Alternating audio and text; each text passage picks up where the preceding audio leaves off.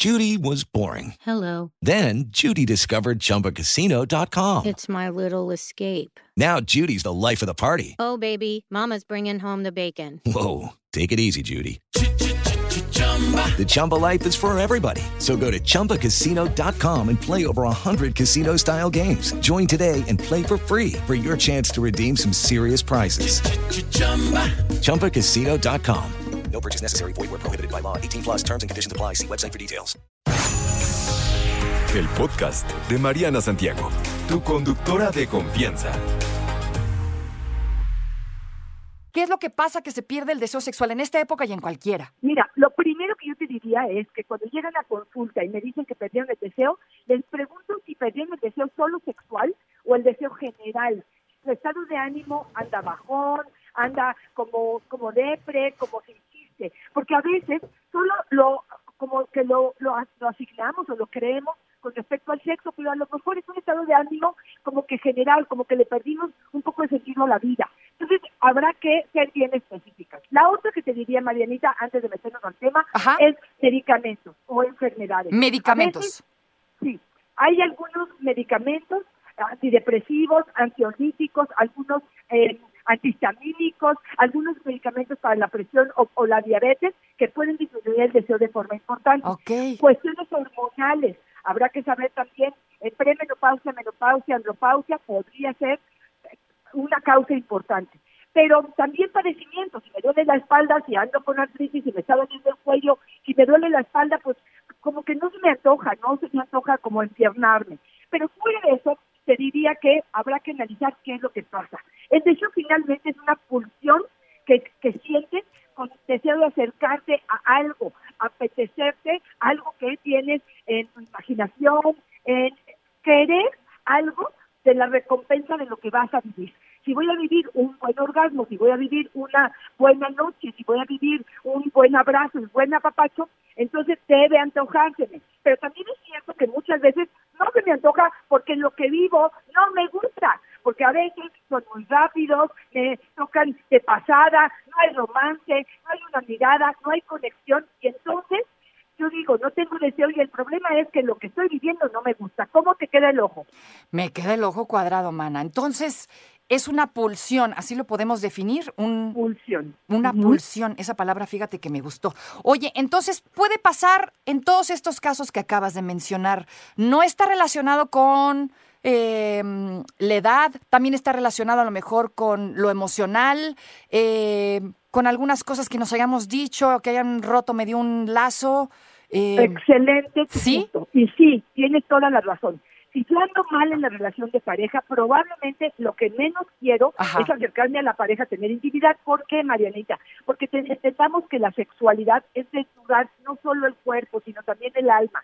Si yo estoy con una persona en la que no confío porque sé que en cuanto me volteo me va a dar una estocada, si yo con una persona que no me valora, que no me aprecia, que lo único es crítica, o por mi cuerpo, por la cantidad de comida que estoy teniendo, o porque ya engordé dos kilos, o porque no hice bien el quehacer, o porque me porté mal en casa de sus papás, o porque no, pues espérame, pues no, no, ¿cómo te voy a abrir mi corazón y mi alma y mi cuerpo si tú cada vez no aprecias lo que te estoy dando, no, no, no, no lo Ok. estás atesorando? Entonces, bueno, sí, creo que esto es una de las explicaciones importantes. Oye, hombres y mujeres. ¿verdad? No nada más las mujeres, también a los hombres les pasa esto.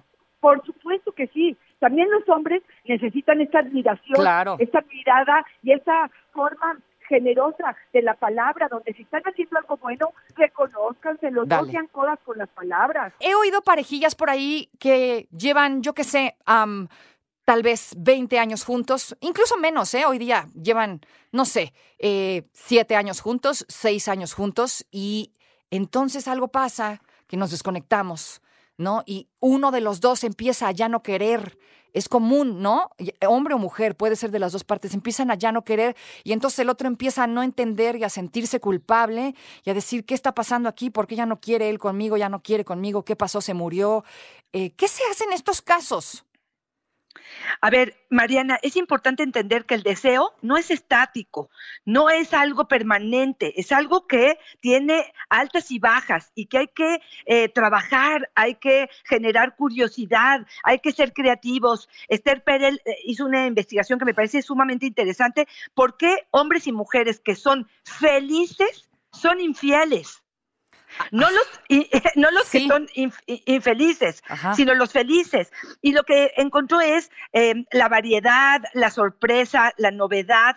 Y de alguna manera yo creo que las parejas estables em, dejan de sorprender a la pareja, dejan de dar su mayor esfuerzo, dejan de poner como prioritaria a la pareja y eso hace que el sexo disminuya, que eh, esta emoción que puedo eh, generar en el otro eh, disminuya de forma importante y esto por supuesto que nos aleja. Dejan de conectar, dejan de hacer, de, buscar qué es lo que los une al otro. Em, pues yo creo que eh, como que ya sienten que la conquista está dada y dejan de echarle ganitas. Y eso creo que es un grave error. O sea, la monotonía, ¿no? La monotonía puede ser otra de las razones, evidentemente. exactamente.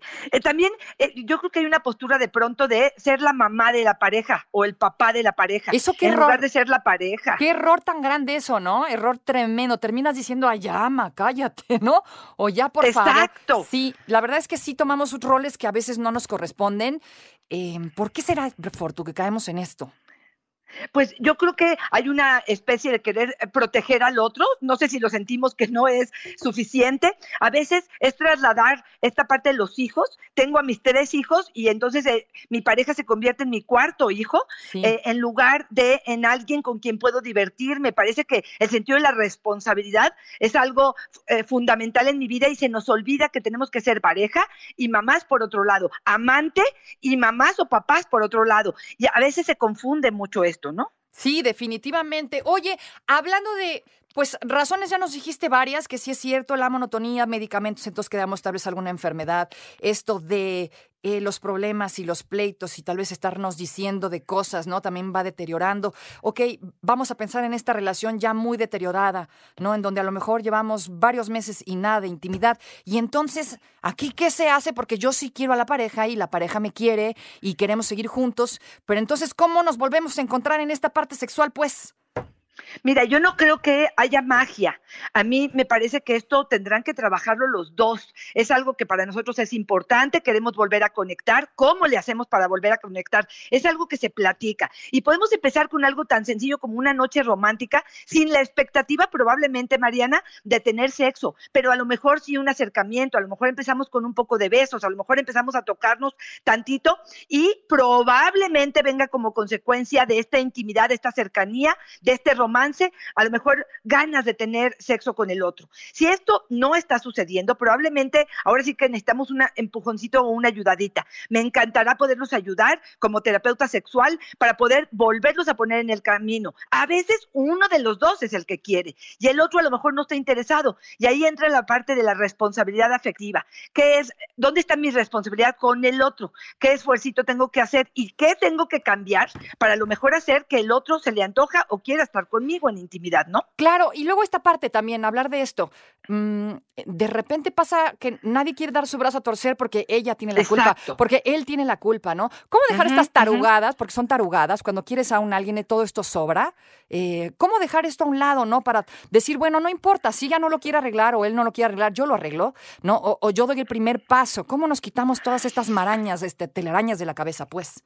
Me encanta este punto y tiene que ver con tu ego, tiene que ver con tu soberbia, tiene que ver con eh, ser un poco humilde y darte cuenta que eh, lo más importante es la relación de pareja y el amor y la trascendencia con la relación de pareja y no quién tiene la razón. Prefieres tener la razón o ser feliz. A veces hay que elegir ser feliz. Sí, no, a veces no, siempre.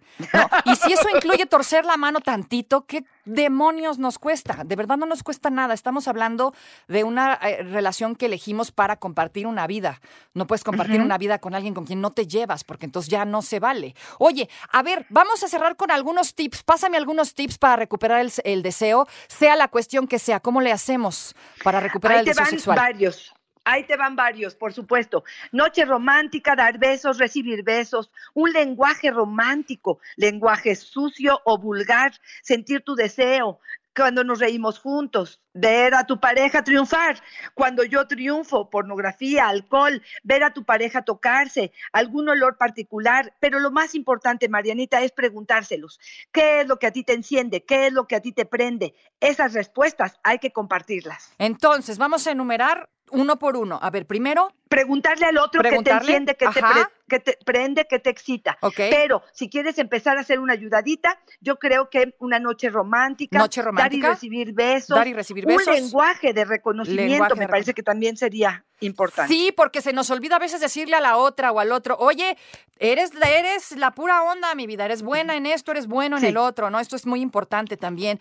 Eh, y fijarnos cómo le hablamos al otro es, es muy interesante, ¿no? Eso, Incluso excelente. a la hora Aplausos. de pelearnos, ¿no? A la hora de pelearnos hay que fijarnos qué decimos. A veces lo que decimos ya no lo podemos desdecir. Así que hay que tener cuidado con, con cómo nos sentimos, con, con eh, las cosas negativas de la pareja, ¿no? Y, y- y también aprender a pelearnos, porque hay cosas que no se dicen por muy enojado o enojada que uno esté, ¿cierto? Totalmente cierto, Marianita. Listo, pues ahí está. Cuéntenos qué piensan sobre esto, qué hacen ustedes para, pues, para que no se acabe el deseo sexual, oiga. No te preocupes, Mariana estará de regreso muy pronto. Recuerda sintonizarla de lunes a viernes de 10 de la mañana a 1 de la tarde por 88.9 Noticias. Información que sirve. Tráfico y clima cada 15 minutos.